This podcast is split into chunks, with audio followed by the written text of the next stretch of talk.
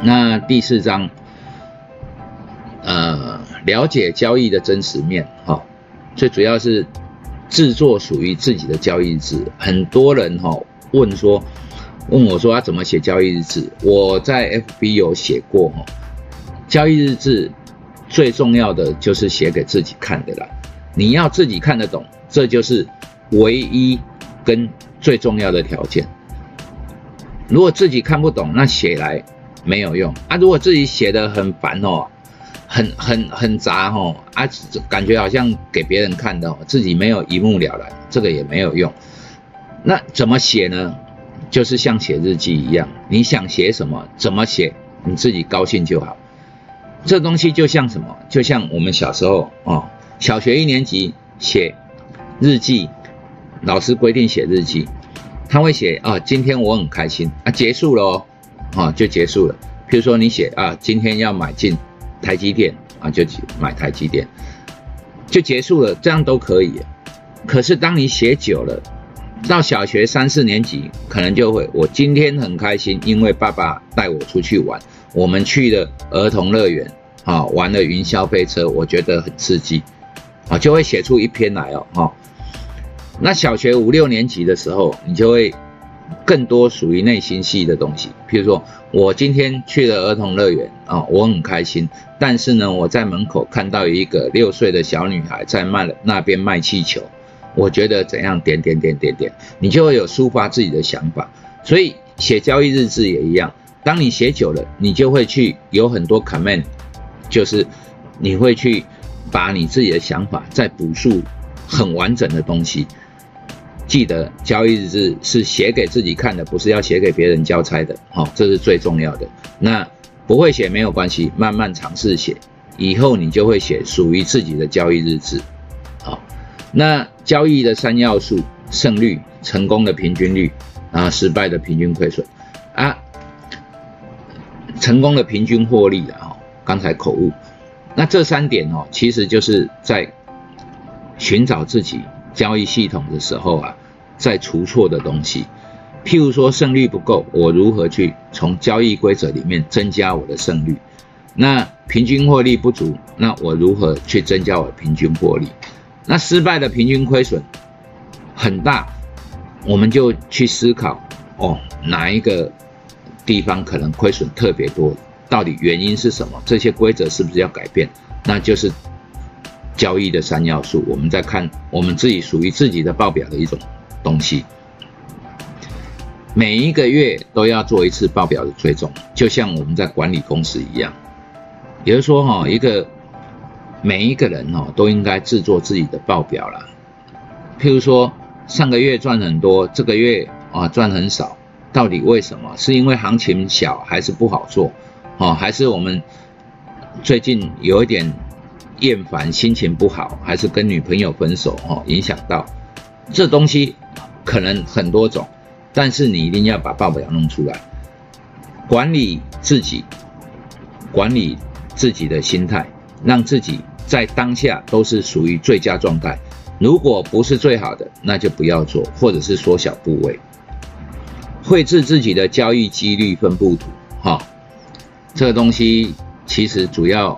我已经讲过好多次的啦，交易交易的几率分布图哦，最主要是在找极端值啊，想办法删去它，因为哈，譬如说我每每一笔交易都是赚哦，譬如说一万块，那每一笔交易都是一万，平均是一万，那我有交易一次赚五万的，也有交易一次赚两万，也有交易一次赚一千的，那获利的东西。平均起来，好，就会出现一个分布图。假设我是平均赚一万，那获利的部分平均赚一万，那概念就是大部分都在一万上下啊，超过一万或者超过五万的，哈，这种东西就比较少。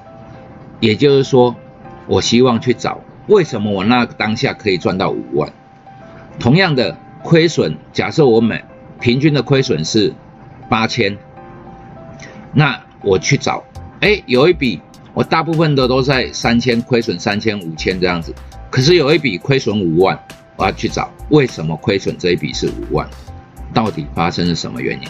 我有没有办法把它删掉？哦，把这些东西删掉。那删掉的方法有很多，譬如说我设一个绝对值的停损，假设我的平均亏损是超过八是八千块，我可以接受，我最大的亏损就不能超过譬如说两倍哦，一万六，超过一万六我就要把它砍掉。那也就是说，我用绝对金额去算，或者是用趴数绝对的比例去算。那像这种东西，我就可以回头过来思考我的交易规则是不是哪一个地方有问题。如果都没有问题，我是不是应该再加上一个绝对的亏损、绝对的停损上去？啊，这个东西就你就可以找到一个更属于自己的东西。周转率与机会成本，其实这种东西就是换股啦。周转率哈，假设我一只股票啊哈啊，买进之后赚了十趴百分之十，好，那接下来就开始大盘整，那它有可能会往上走，但是这个机会成本哦，感觉就太高了，因为它可能只要是盘整哦，没有做没有突破，那我认为它就不是在发动中，那这个东西就会相对我的机会成本是很高的。那我就应该去换股，这是因人而异的。像纯股族哈，啊，一年的周转率不应该超过一次嘛，对不对？不然存什么股？一年才发一次股利而已啊。大部分股票嘛，一年发一次，像台积电这是很少有的了。所以我们在做周转率的一些考量啊，最主要还是以换股啊，就是说它的机会成本到底是怎样。好，最近流行什么？我们资金应该摆在哪里？那这个就跟周转率跟机会成本有关。呃，复利计算呢，我这里写哦，就是成长到一定的程度啊，以不伤害本金为原则。那什么意思呢？就是说哈，就是说哈，像市场上哦，有很多广告啊，哈。告诉你说，哎，你看平均每一笔交易赚十趴，你知道吗？当一年之后，哈，我每一个月赚十八，一年之后啊，哈，你可以到达多少钱？所以他就用复利来计来计算。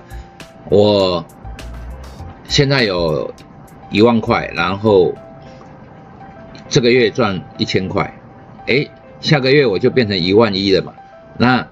百分之十，那同样的，第二个月我就会赚成一万，变成一万两千一百块，那我会多出一百块，然后这样子复利不断的去计算，哦，哇，我一年之后哦，可能就成为百万富翁哦，那三年之后哦，我就有几亿了，啊，这种东西哈是用复利来算，市场没有那么好，那同样的，当我一万块的时候啊，哈，是承受这个风险。可是呢，我成长到一万五的时候啊，我会成长到一万五，是慢慢的累积上来嘛。那我一万五全部凹下去，满仓凹下去的时候啊，买进的时候啊，我就会承受一万五的风险。所以这种复利计算是错的，这种是有问题的，哈，这种广告特别多。那我们用什么原则？就是说。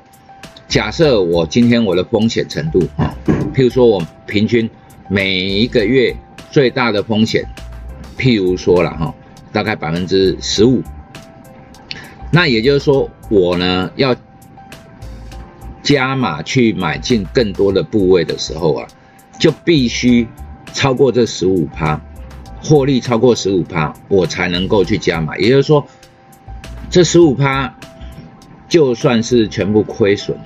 我还有原来的本金，那不至于伤害到我的本金。各位理解我意思吗？假设你有十万块，你可以做一口的大台哈。我用台期货最简单的举例了哈。如果十万块可以做一口大台，譬如说有我我有五十万，那我就做五口。当你赚了钱赚到八十万的时候，你变成做八口。同样的，要是一回档。哇，你是八口在输钱哦，也就是说，我们要怎样去做？我有五口的时候，我做五口的钱，假设了哦。那当你成长到八十万呢，你是不是赚了三十万？我再多加一口，哦，那多加出来的东西，要是依照我们的胜率的概念，我每平均的亏损的概念，那如果它要是亏损的话，我不至于说，哎，回到了我五十万以下。也就是说，不要伤害本金，这个东西原则要把握住，不然呢，复利计算呢，对你是一种伤害，不会是有益于你的。那接下来哈，写做多数交易者不愿意做的事啊，就是说哈，别买大家一致认为对啊，别做大家一致认为对的事啊。譬如说，大家都会去买台积电哦，啊，那个东西我们就不要买了。因为就算有利润啊，利润也不多啦，那属于纯股族的世界，所以不适合超级绩效这种东西。当你要出类拔萃，你一定要跟人家不一样，哈。当你要出类拔萃的时候，你一定要不同凡响。所谓的不同凡响哦，就是不能跟人家一样啊，啊，你那跟人家一样哦，就是散户那一群的啦，所以。别人做的事情，我们不要做，好，不要去听人家。也就是说，你去看五期，呃呃，那个什么，什么五期金钱豹，还是什么非凡，有用吗？有意思吗？那个东西都是假的，不会让你增加你的获利，反而会影响你。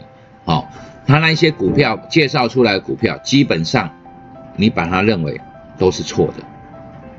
所以哦，我们不要去受外在因素的影响，而用我们的方法自己去研究，这样才是对的。好，那看新闻当然是需要，但是看新闻呢，就是看突发性的新闻，或者譬如说这个月公布了财报，或者说谁谁谁怎么样了，好，而不是去听信名牌，听信名牌这些东西到了最后都只会伤害你，哦，让你亏损或破产的东西。